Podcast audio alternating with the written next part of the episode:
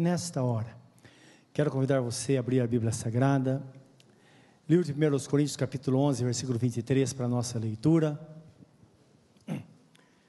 E que nesta noite você tenha consciência de que Deus, Ele prometeu abençoar até mil gerações daqueles que temem o seu nome.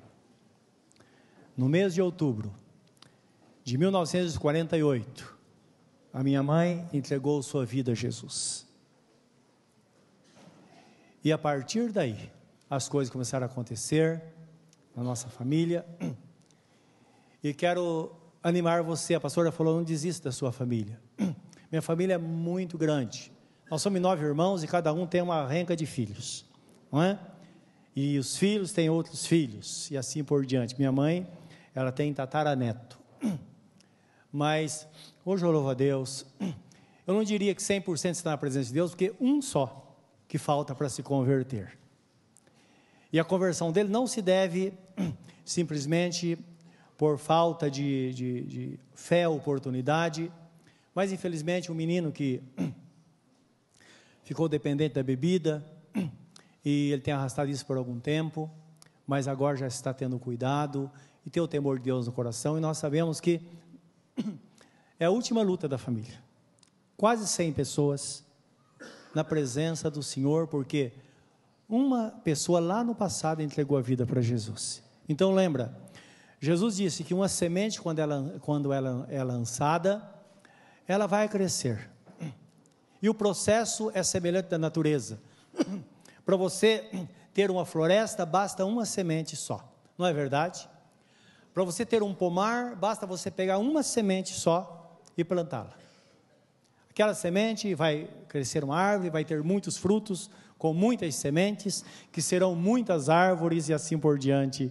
É assim que as coisas se multiplicam. E quando nós temos paciência, o segredo é paciência. Nós passamos por momentos turbulentos na vida, mas a Bíblia Sagrada diz: na vossa paciência ganhareis as vossas almas. E é verdade, tem que ter paciência, porque quando nós temos paciência, sempre nós vamos crer que Deus está presente, mesmo que a situação seja muito difícil. Eu digo, mas você nunca passou uma situação como eu passei. Pode ser, mas o nosso Deus, ele fala assim: se você passar por trevas, momentos de densas trevas, onde não haja luz nenhuma, mesmo assim, permaneça firme com o Senhor e creia no seu Deus porque certamente Ele está no controle, estará no controle de todas as coisas. Amém, meus amados? Nesta hora oremos para que Deus fale ao nosso coração nesta noite. Querido Deus, o Senhor tem nos abençoado nesta noite, nesse tempo tão bom que, estamos, que temos na Tua presença. Agora, ao ouvir a Tua palavra, queremos que sejamos edificados por ela. A Tua palavra ela vem para correção, para instrução na justiça, para que sejamos perfeitamente habilitados para toda boa obra. E que isso realmente aconteça em cada um de nós. Que, em suma, cada um saia daqui hoje melhor do que entrou. Esse é o nosso pedido nesta noite, em nome de Jesus. Amém, Senhor. A palavra diz assim: Porque eu recebi do Senhor o que também vos ensinei, que o Senhor Jesus, na noite em que foi traído, tomou o pão e tendo dado graças, o partiu e disse: Tomai e comei, isto é o meu corpo que é partido por vós, fazei isto em memória de mim. Semelhantemente também, depois de cear, tomou o cálice, dizendo: Este cálice é o Novo Testamento no meu sangue. Fazei isto todas as vezes que beberdes em memória de mim.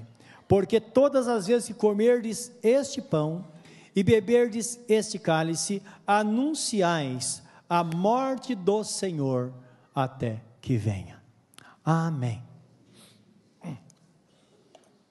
O que precisamos entender nesta palavra, meus irmãos? Que o texto começa dizendo: Porque eu recebi do Senhor. O que precisamos saber nesta palavra é que a celebração da ceia é um mandamento do Senhor que devemos participar da ceia até a volta de Jesus. Esta é a missão da igreja na terra, como está escrito, anunciar a morte de Jesus, porque quando anunciamos a morte de Jesus, nós focamos todo o seu sacrifício, tudo aquilo que Ele fez, fez por nós e o quanto vale a pena servi-lo. Porque às vezes nós professamos a palavra que o Senhor disse, passarão céus e terra, mas as minhas palavras não hão de passar. Ou então professamos quando Deus disse, operando eu, quem impedirá?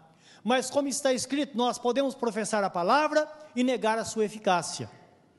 Então nós professamos, mas na hora de crer nós não cremos.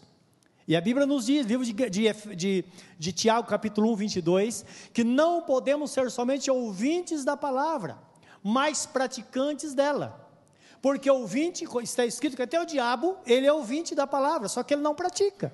E Deus espera que pratiquemos a palavra, porque uma vez praticando, nós vamos então obter esse resultado.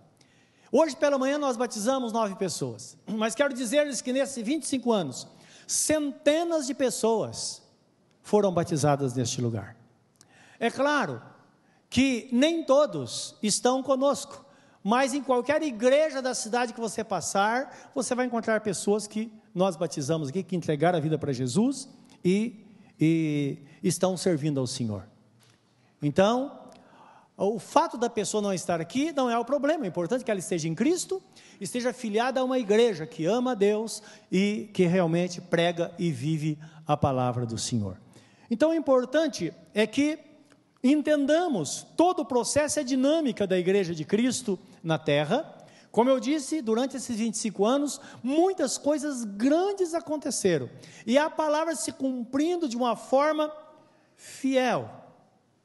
E tudo começou na noite em que Jesus foi traído, que a Bíblia Sagrada diz que Jesus reúne os seus apóstolos e institui a ceia do Senhor em substituição da Páscoa. A Páscoa significava saída, ou um momento de transição, quando o povo de Israel deixou o Egito, que viveram lá por 400 anos como escravos, e depois partiram para a terra prometida, que é chamada terra de Canaã, onde é Israel hoje. Tem toda uma história. Lá eles celebravam a Páscoa anualmente. E Jesus, na noite que foi traído, com o bom judeu, ele estava participando de mais uma Páscoa.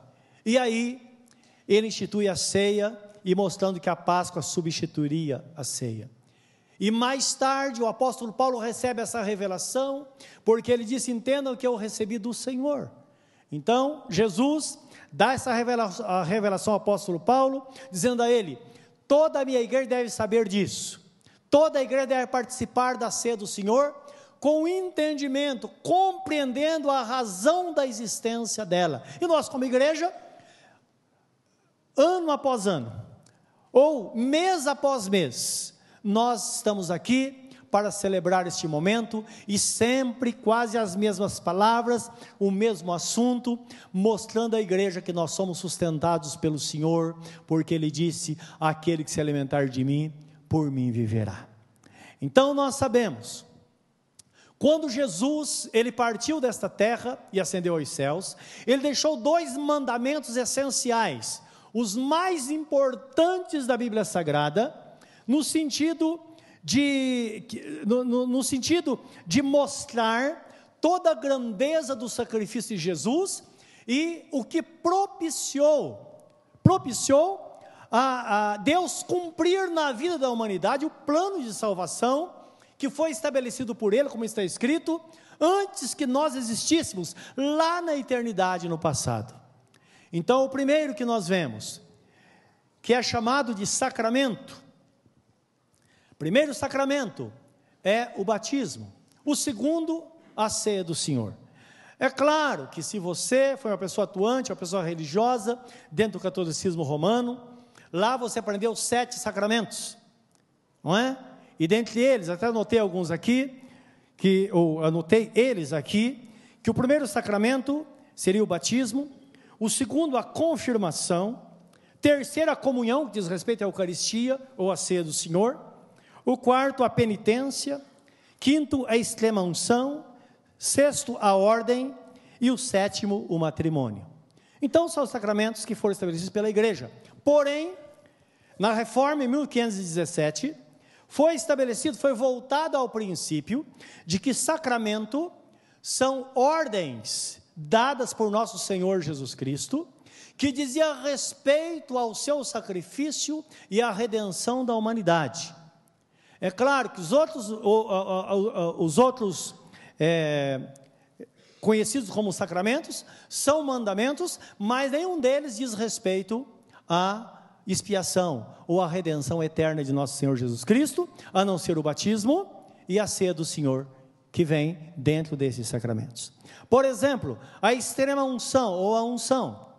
Então a crença era essa de que uma pessoa à beira da morte, se ela se fosse chamado um sacerdote, e esse sacerdote ungisse esta pessoa, não importava a posição de fé dela, ela seria salva. Tem um fundo de verdade nisso, se a pessoa crer, porque está escrito na Bíblia Sagrada que a pessoa, quando é ungida com óleo, até seus pecados são perdoados.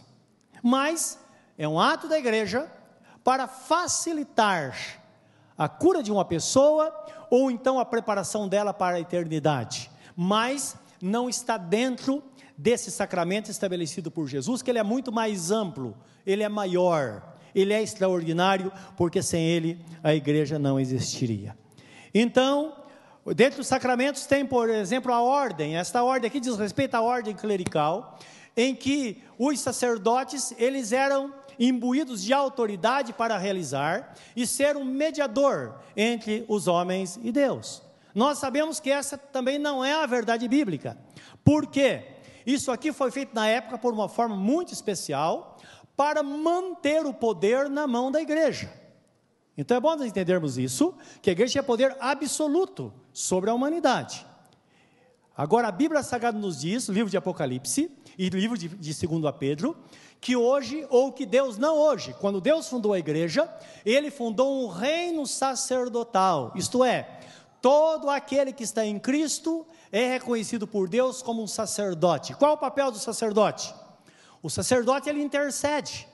Então, quando você pega na mão da pessoa que está ao e ora por ela, está intercedendo por ela. Ninguém pode fazer. E a nossa vida não pode estar na mão de absolutamente ninguém. Você é perdoado não porque você confessa seus pecados a alguém, e esta pessoa declara o seu perdão. Seu pecado só é perdoado se você pedir perdão ao Pai em nome de Jesus Cristo. Amém? É o que, a, Bíblia Sagrada nos diz. Só Ele pode perdoar esses pecados. O que nós podemos é perdoar os pecados quando alguém nos ofende. Então não pode ser um sacramento. Portanto, voltamos ao princípio sobre os dois principais sacramentos estabelecido por nosso Senhor Jesus Cristo na sua partida para os céus. Então, o que nós vemos na Bíblia Sagrada é em Marcos 16, 15 a 16. Veja a seriedade deste mandamento, quando Jesus Cristo diz assim: Ide por todo mundo, pregai o evangelho a toda criatura, quem crer e for batizado será salvo, quem não crer será condenado. E ponto final. E agora? Então, observem que uma penitência não pode nos levar a Deus, porque está escrito em, em, em Efésios 2,8: porque pela graça sois salvos por meio da fé, isso não vem de vós, é dom de Deus, não vem por obras para que ninguém se glorie. Então, nenhum sacrifício pode levar a pessoa a Deus, é pela fé, não é? Pela graça por meio da fé. Então, o que Jesus Cristo ele mostra nesta palavra?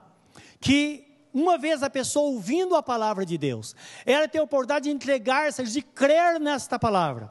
Depois ela precisa ser batizada. Então, o batismo sempre vai seguir esse critério. Batismo significa sepultamento, primeiro morte, sepultamento e depois ressurreição. Isso está em Romanos capítulo 6 versículo 3 em diante, indicando que fomos sepultados com Cristo por meio do batismo, e como Jesus ressuscitou dentre os mortos, quando nós somos emergidos da água, nós saímos para viver em novidade de vida. Então, indicando o simbolismo do batismo e a seriedade dele. Agora, o que acontece com uma pessoa que ela crê em Jesus, ela diz: Eu creio em Jesus, mas eu não fui batizado? Significa que está faltando algo, porque o batismo vem para completar a sua fé. Então é importante entender, para o bom entendedor, meia palavra basta. Ide por todo mundo, pregai a toda criatura o evangelho, aquele que crer e for batizado será salvo. Quem não crer, será condenado. Já indicando que naturalmente só a pessoa crê, ela vai tomar a decisão pelo batismo. Mas talvez você diga, mas como pode? Hoje pela manhã aconteceu um batismo, eu não fui batizado. Só daqui três meses vai ter outro batismo, no primeiro domingo de dezembro vão rezar outro batismo. E agora? E se Jesus voltar nesse período? Ora, a Bíblia interpreta a própria Bíblia. Então nós bem sabemos que uma pessoa, tudo que ela faz, ela pode fazer de fato, pode fazer com que aquilo seja realidade ou concreto, ou então ela pode fazer pelo desígnio do seu coração. Portanto, existem dois tipos de batismo. O batismo de fato, quando a pessoa ela é submergida na água, ou imergida na água, ou então, quando a pessoa ela é batizada pelo desígnio do coração. Ora, se você procurar no dicionário o que significa a palavra desígnio, você vai descobrir. Desígnio significa a firme intenção de fazer. Eu não fiz, mas vou fazer na próxima oportunidade. Isso é o desígnio. É o que aconteceu com o ladrão na cruz. Quando ele reconheceu Jesus como Senhor, e Jesus Cristo disse: Em verdade, em verdade eu te digo que hoje estarás comigo no paraíso. Ele não foi batizado. Mas, se ele tivesse descido da cruz, o que teria acontecido? Nós vemos o exemplo daquele homem que era ministro da fazenda da Etiópia, que está no livro de Atos, capítulo 8, quando Filipe o batizou, na sua volta para a Etiópia. E lá diz que Filipe foi levado a falar da palavra para ele, e de repente eles passaram um determinado lugar, e aquele eunuco disse: Escuta, aqui tem água, o que impede que eu seja batizado? E Filipe disse: Nada, contanto que você creia todo o seu coração que Jesus Cristo é o Filho de Deus. E a palavra diz que o eunuco respondeu: Eu creio. Então mandaram parar a carruagem, os dois desceram a água e o eunuco foi batizado. É assim. Percebam que o primeiro não pôde descer da cruz, mas se pudesse, ele teria sido batizado. O eunuco, que estava voltando para a sua terra, e recebeu a palavra da verdade, imediatamente ele entendeu que ele poderia ser batizado. Mas você sabe quando a pessoa diz, eu devo ser batizado, eu quero ser batizado, muitas coisas vêm à sua mente. Primeira coisa, a pessoa faz uma autoavaliação. E se você fizer uma autoavaliação, você vai ter muitos problemas, porque nós vamos ter uma lista de coisas que precisamos resolver, não é verdade? Puxa, preciso parar de fumar. Olha, eu preciso acertar minha vida, não está muito bem lá em casa. Eu preciso acertar minha situação conjugal. E, e mil coisas começam a acontecer. E a pessoa fala: não, deixa eu consertar essas coisas e depois eu vou acertar. Tem pessoas que passam a vida tentando fazer isso. Por isso que a Bíblia Sagrada diz: venha como estás. Creia de todo o coração, porque se não fosse assim, nós iríamos anular aquilo que a Bíblia Sagrada diz no livro de João, capítulo 8, versículo 31 e 32, depois 36, onde a palavra diz: Conhecereis a verdade, a verdade vos libertará. E se o Filho vos libertar, verdadeiramente sereis livres. Ora, se o homem pudesse dar jeito em tudo para depois servir a Deus, então não precisaria Jesus ter vindo para morrer em nosso lugar. Ele veio exatamente para que nós, na nossa limitação, nós pudéssemos então nos render a Ele, servi-lo de todo o coração, para que a porta então possa se abrir. Aí sim, nós começamos a colocar a nossa vida em ordem. Sempre vai ser assim. E eu sempre uso um exemplo muito clássico, porque vivemos em dias hoje que as pessoas estão presas em muitas situações e não conseguem resolvê-las, não é? Dentre elas, existe uma infinidade de pessoas hoje, até pela, pela, pelos problemas que têm acontecido nas famílias, que estão no segundo casamento, não é? Se casaram no primeiro, e depois no segundo, amou alguém e foi morar junto, eles se amam, e passa um ano, dois anos, três anos, dez anos, Lá no começo, quando eles se conheceram, eles disseram: Nós vamos nos casar, não é? O camarada falou: Eu vou me casar com você. Ela também, então vamos nos casar. Vamos ver a vida para sempre. Porque, puxa vida, Deus é bom, que Ele nos deu uma segunda chance, não é? Só que vai passando, passando, passando, passando, E tem pessoas que passam a vida e nunca, e nunca acertam na presença de Deus. Agora você sabe que isso é muito perigoso. É o que acontece com muitas pessoas que entregam a vida para Jesus, conhecem a palavra e passam a vida e não terminam aquilo que começou. Porque nós professamos as bênçãos do Senhor. Mas lembra que Jesus Cristo disse: aquele que crer for batizado será salvo, quem não crer será condenado. Então nós cremos no Senhor e a palavra de Deus, e nós cremos na palavra que diz: quem poderá nos separar do amor de Deus está em Cristo Jesus? Nada. Nós cremos, nós confiamos no Senhor. Quantas vezes nós somos deparados com situações e temos, recebemos a, a, libertação do Senhor, recebemos a proteção, nós somos guardados a vida inteira. E hoje nós precisamos disso como nunca, porque você sai de manhã e não sabe se volta à tarde, não é verdade? Precisamos depender de Deus, nós cremos em toda a provisão. Agora, será que não precisamos crer que é verdade absoluta também aquilo que Jesus Cristo disse acerca daquilo que nós não fazemos para Ele? Da mesma forma, aquele que crer for batizado será salvo, mas aquele que não crer, que está incluído o batismo, não será salvo. Então é bom nós guardar, guardarmos isso no coração. Então são coisas que nós alimentamos que pode comprometer a vida de uma pessoa, porque Jesus Cristo disse: num piscar de olhos, a trombeta vai tocar e nós seremos chamados para a presença dele. Num piscar de olhos, experimenta piscar para você ver. Que uma fração de segundo, o Senhor virá e não vai ter tempo para mais absolutamente nada. E ele diz: tudo que vocês devem fazer é vigiar, porque não sabeis a que hora virá o vosso Senhor. Nós não sabemos, não sabemos em absoluto. Ele diz: nem os anjos do céu sabem, ninguém Somente o Pai. É um segredo que somente o Pai sabe, mas no momento certo pode acontecer. Pode demorar muito tempo, mas ele pode voltar enquanto nós estamos aqui ainda hoje.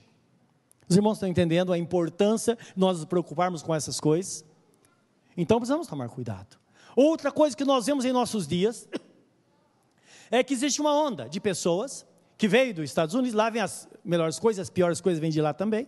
E hoje, com o mundo globalizado, então se espalha assim de uma forma é, muito rápida.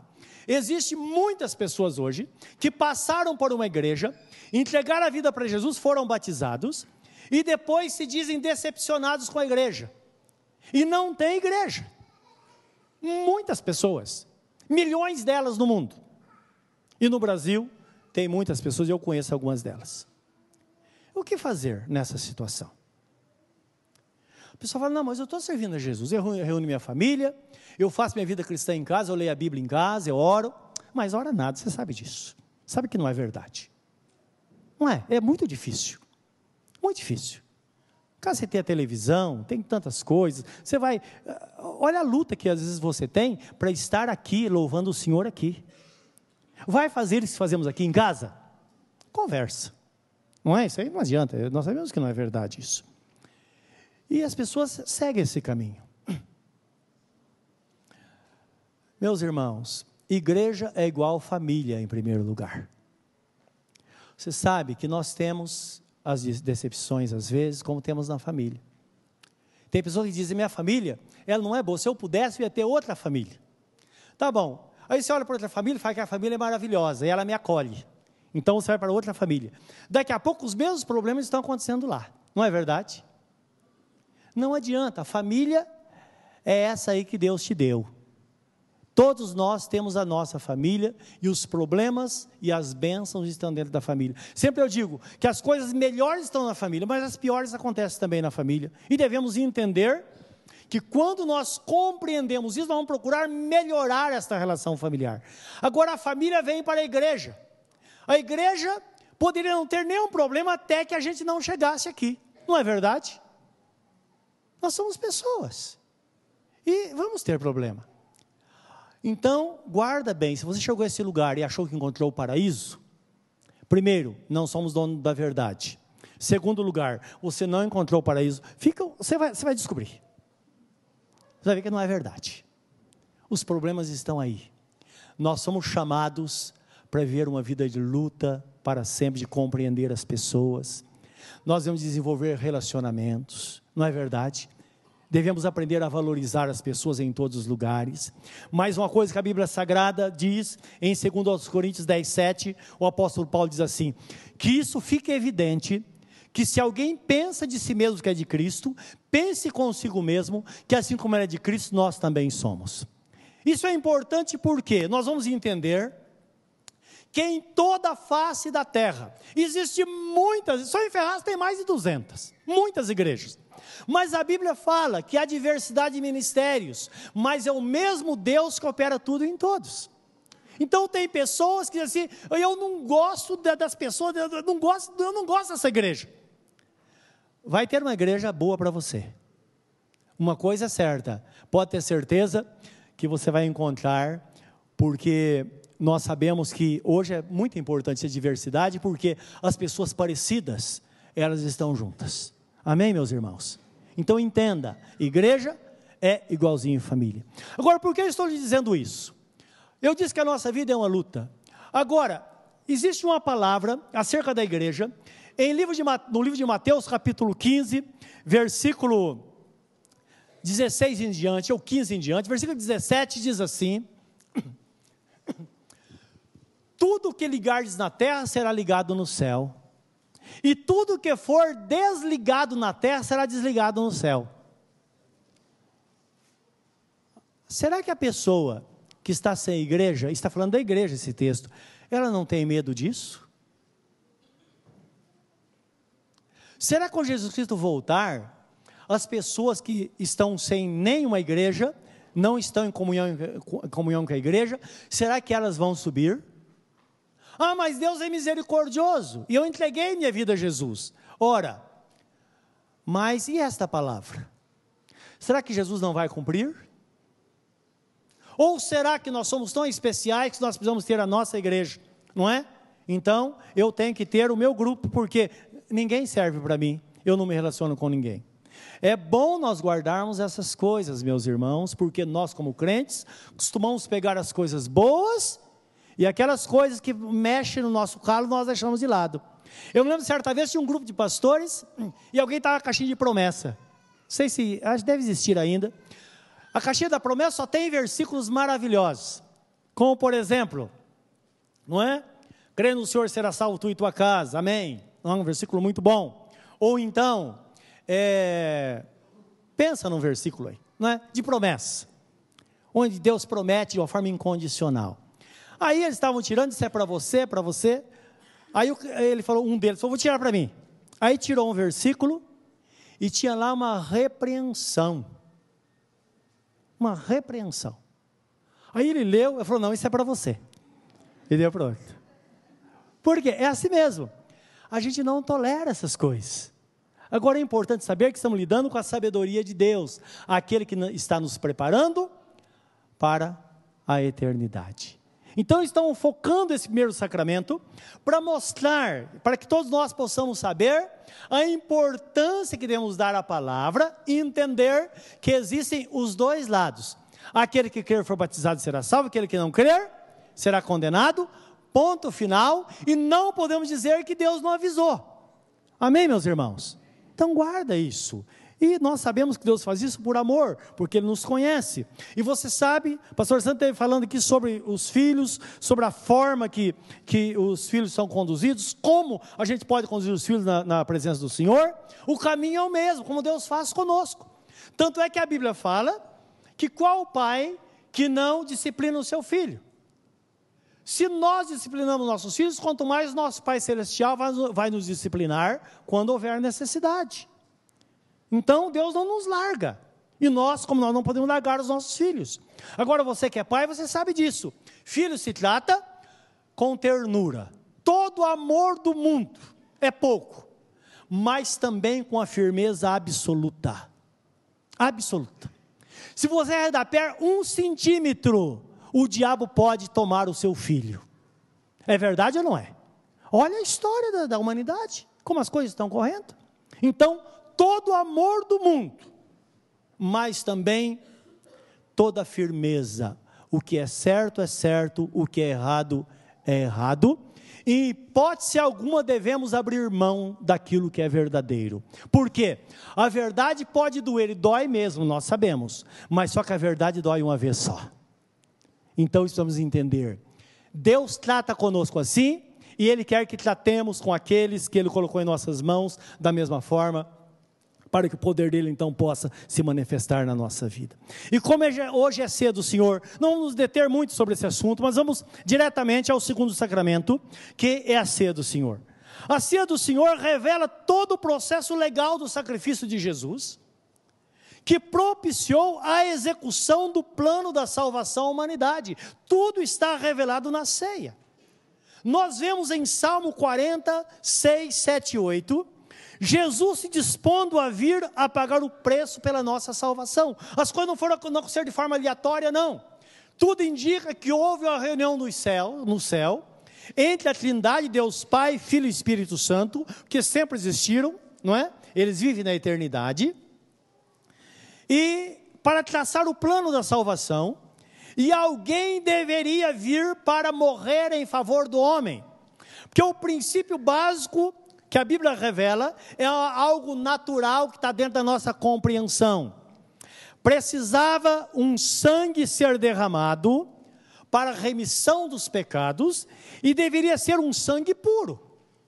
Porque se um homem fosse morto para a salvação dos homens, tendo em vista que todos pecaram e todos estavam destituídos da graça de Deus, conforme está em Romanos 3, 23, então não teria, não, não, não haveria eficácia nesta lavagem, nessa purificação. Seria a mesma coisa que lavar roupa suja com água suja. Assim que ia acontecer. Então precisava um sangue puro. Só que tinha que ser sangue humano. Porque Deus é espírito e espírito não tem sangue. Os irmãos estão entendendo? Foi onde houve esta compreensão e Jesus se dispôs a vir ao mundo, assumir a natureza humana, para que, como homem perfeito, sem pecado, como está escrito, livro de Hebreus 4, de 14 a 16, que nós não temos um sumo sacerdote que não possa compadecer dos nossos pecados, das nossas fraquezas, mas um que em tudo foi tentado, porém sem pecado, e por isso ele pode muito bem socorrer aqueles que em fraqueza se achegam a ele. Então Jesus, ele viria para assumir a natureza humana, morrer em nosso favor e nos resgatar para Deus. Por isso que Jesus é conhecido como Cristo Redentor, aquele que resgata, aquele que redime. Redimir significa trazer de volta o que se perdeu e a humanidade precisa voltar, se precisava ser comprada para Deus novamente. E aqui no, em Salmo 40, é, 6, 7, 8 diz assim: então o rei Davi está falando, de repente ele começa a profetizar e Jesus começa a falar através dele, dizendo: Sacrifício e oferta não quiseste, os meus ouvidos abriste, holocausto e expiação pelo pecado não reclamaste. Então disse: Eis aqui venho, no rolo do livro está escrito de mim.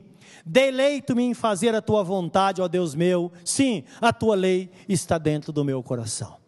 Então a declaração divina, Jesus falando que ele se prontificava a vir ao mundo. É claro, quando ele fala de orelha furada, aqui tem outra história lá do dia da expiação, do dia da, da ou melhor, do ano da, da fugiu a memória agora. Que eles o ano sabático, não é? Quando o escravo trabalhava sete anos e depois ele recebia a libertação e ele queria ficar na família, então ele ia ao juiz da cidade, furava a orelha e isso mostrava que agora ele ia ser um servo que ia servir por amor, não como escravo. E tem uma história muito bonita acerca disso, né? Então tem tudo a ver nesse texto que Jesus se posicionou, ele se colocou nessa posição. E aqui nós vemos no, no texto da ceia que lemos, Jesus vindo. E ele, como está escrito no texto, quando a Bíblia Sagrada diz que ele tomou o pão, significa que ele tomou carne sobre si. Por isso que ele disse: ele, oferecendo o pão, ele disse: Tomai e comei, isto é o meu corpo que é dado por vós. Então aqui mostra a sua encarnação, é um testemunho da sua encarnação. Mas o texto fala que ele tomou o pão e depois deu graças. Dar graças significa consagrar ou oferecer. Então ele tomou o pão, e ofereceu-se a Deus. Por quê? O pai que deveria feri-lo e oferecê-lo ao mundo. Então, para nós entendermos isso, Jesus não foi forçado, em hipótese alguma. Ele assumiu e depois disse: Pai, agora o Senhor pode fazer aquilo que o Senhor tem a fazer através da minha vida.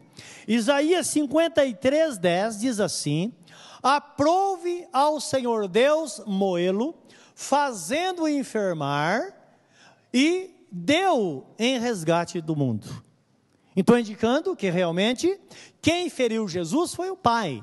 Foi o Pai que permitiu que tudo acontecesse com ele pela sua própria vontade. Então nós vemos, ele tomou o pão, tomou carne, ele consagrou, ofereceu-se ao Pai que o partiu e deu à humanidade. Então Jesus, quando ele toma o pão, diz que ele deu aos seus discípulos dizendo: Tomai e comei, isto é o meu corpo que é dado por vós. E semelhantemente diz o texto, depois de haver ceado, tomou o cálice, dizendo: Este cálice é a nova aliança no meu sangue, ou o novo testamento no meu sangue. Então, até essa época, a remissão dos pecados era feita pelo sacrifício de um cordeiro. Mas agora Jesus, o Cordeiro de Deus, está derramando o seu próprio sangue para purificar-nos dos nossos pecados. E o seu poder é tão grande que Isaías, o profeta, quando fala no livro de Isaías, capítulo 1, versículo 18, diz assim: Vinde, pois, e argui-me. Arguir significa façamos um acordo, não é? Vinde, pois, e façamos um acordo. Ou vinde, pois, e arrazoemos, que tem o, o mesmo significado, que é o ato da pessoa chegar, se apresentar e apresentar as suas razões. Isto é, se é pecador, então procure a redenção em Cristo. Esse é, o, é, esse é o significado do texto. Vim depois e arrazoemos, diz o Senhor Todo-Poderoso, diz o Senhor. Vim depois e arrazoai. Ainda que os vossos pecados sejam vermelhos como a escarlata, que é um vermelho intenso, eles se tornarão brancos como a neve. Ainda que sejam um, um vermelho intenso como a carmesim, eles se tornarão brancos como a branca lã. E o texto continua dizendo: aquele que quiser e ouvir, comerá o melhor desta terra. E quem não quiser, quem não ouvir? Então perceba que existe o outro lado, não é? Então vamos entender como Deus quer que o homem se disponha realmente a servi-lo, como Jesus se dispôs a se entregar por nós. Em Filipenses 2, 5 a 11, nós vemos Jesus sendo exaltado, ocupando a mais alta posição nos céus e na terra, por ter sido fiel ao plano estabelecido por Deus, para que hoje nós pudéssemos ter a salvação. E é interessante quando a Bíblia Sagrada fala de vida cristã, o texto começa dizendo: Tende em vós o mesmo sentimento que houve em Cristo Jesus. Então, nos chamando para uma conscientização de que nós precisamos também ser fiéis ao plano estabelecido por Deus para a nossa vida, e quando nós vemos que Jesus veio para dar vida e vida em abundância, é importante que o crente se atenha a esta verdade, mas também entenda que é necessário fazer por, por onde? Para viver na presença de Deus e viver separado somente para o Senhor. Então o texto fala assim, Filipenses 2:11 até o, o versículo 2, 5 é, a 11, diz assim: de sorte que haja em vós o mesmo sentimento que houve em Cristo Jesus, que sendo em forma de Deus, não teve por usurpação ser igual a Deus, isto é, ele era Deus, mas ele não usou os poderes como Deus, ele era o homem perfeito aqui na terra. Hoje ele é o Deus Todo-Poderoso. Se você ver em Apocalipse capítulo 1, você vê a visão de, de João, ele como um gigante, como todo-poderoso que domina sobre céus e terra. Então, que sendo em forma de Deus, não teve por usurpação ser igual a Deus, mas aniquilou-se a si mesmo, tomando a forma de servo e fazendo-se semelhante aos homens. E achado na forma de homem, humilhou-se a si mesmo, sendo obediente até a morte e morte de cruz pelo que também Deus o exaltou soberanamente e lhe deu o um nome que é sobre todo nome, para que o nome de Jesus Cristo se dobre todo joelho nos céus, na terra e debaixo da terra, e toda língua confesse que Jesus Cristo é o Senhor, para a glória de Deus Pai. Então, Jesus exaltado aqui sobre todas as coisas, e não podemos brincar com isso. Porque a Bíblia Sagrada fala que Jesus, como dominador sobre todas as coisas, ele prometeu quando ele vier para buscar, certamente nós seremos arrebatados para a sua presença. Mas lembra que pessoas vão ficar aqui na terra. Então a Bíblia Sagrada diz que de repente os céus vão se abrir. Imagina olhar para cima e não ver nada. Os homens vão ver o trono de Deus. Jesus assentado à sua direita, e as pessoas vão dizer: Senhor, ou vão dizer: Montes, esconde-nos da presença de Deus. E as pessoas vão se esconder, vão entrar em qualquer buraco para fugir da presença do Senhor. Olha que pavor as pessoas vão ter, simplesmente porque deixaram passar a oportunidade, aquilo que Deus reservou para nós. Amém, meus irmãos? Olha a seriedade disso, nós, como crentes, precisamos guardar no nosso coração. E nós vemos aqui, nós vimos a obra completa de Jesus em Romanos e a sua exaltação aqui em Filipenses 2, 5 a 11. Agora eu quero que você veja em Romanos capítulo 8, 28 a 30. Nós vemos aqui o que é o plano de salvação para o homem, como, de, como as coisas funcionam hoje, não é? Como podemos entender o que Deus espera de nós, como se processa esse plano de salvação, como as coisas acontecem. Como vem as libertações de Deus? E o perdão dos nossos pecados. Então, quando falo do plano de salvação, entenda uma coisa: um plano é algo estabelecido por Deus, focando o futuro. Então o texto começa assim: Sabemos que todas as coisas contribuem juntamente para o bem daqueles que amam a Deus, daqueles que são chamados segundo o seu decreto, ou segundo o seu propósito. Porque os que dantes conheceu, também os predestinou, para serem conforme a imagem de seu filho, a fim de que ele, Jesus, seja o primogênito entre muitos irmãos. E aos que predestinou, a esses também chamou. E aos que chamou, a esses também justificou. E aos que justificou, a esses também glorificou. Então, se você prestou atenção, o texto fala que um dia Deus te conheceu. Salmo 139 mostra como foi esse conhecimento. Não vamos ler porque não temos tempo. Aquele que foi conhecido por Deus, diz que Deus, ele o predestinou. O que significa predestinar? Nada mais é do que traçar um plano antecipado. É como um casal que o filho está para nascer, e o casal prepara a casa, faz o quarto do bebê, arruma tudo, é um plano estabelecido. E já planeja o futuro desta criança. É isso que Deus faz, não é? Então ele predestinou. E o texto fala que ao que predestinou, a esses também chamou. Quando é que Deus chama? Quando Jesus Cristo fala assim: Filho meu, dá-me o teu coração. Ou então, eis que estou à porta e bato, se alguém ouvir a minha voz e abrir a porta, eu entrarei na sua casa e cearei com ele e ele comigo. E ao vencedor lhe concederei que se assente comigo do meu trono, como eu venci e me assentei com meu Pai no seu trono. E ele termina dizendo: Quem tem ouvidos para ouvir, ouça. Porque nós podemos ter ouvido para ouvir e não ouvir essa palavra. Então lembra que Jesus ele está batendo constantemente à porta do coração, dizendo: Deixa eu entrar, para que você faça parte dessa salvação. E ao que chamou a esses também, justificou. É onde acontece o processo da nova vida, a transformação de uma pessoa, fazendo dela uma nova criatura. E ao que justificou, a esse também glorificou, indicando que agora o destino está traçado. E esta pessoa vai ser debaixo da graça de Deus, vivendo de fé em fé na presença do Senhor, vencendo toda e qualquer dificuldade e fazendo com que, de fato, todas as coisas contribuam para o seu bem porque Deus está no controle de todas as coisas e até as coisas que nós muitas vezes não gostamos, no final nós olhamos para trás e percebemos que aquilo que aconteceu fez parte da nossa vida e contribuiu para o nosso bem-estar na presença do Senhor. Esse é o plano de salvação que nós não podemos rejeitar. E é por isso que o apóstolo Paulo, depois, quando chega no versículo 31, perceba que está uma sequência. Ele faz uma pergunta: se Deus é por nós, quem será por contra nós? Aquele que não poupou o seu único filho, antes o entregou por nós, será que não nos dará com ele também todas as coisas? Quem tentará acusação contra os escolhidos de Deus? É Deus que os justifica. Quem os condenará? Antes é Cristo quem morreu por nós.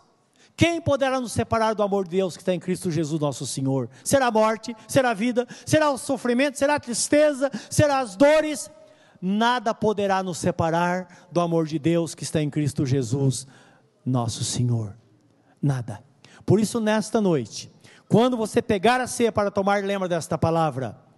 É uma ordenança do Senhor. Ele diz: Tomai e comei, isto é o meu corpo que é dado por vós. Tomai e bebei, isto é o meu sangue que é derramado para o perdão dos vossos pecados.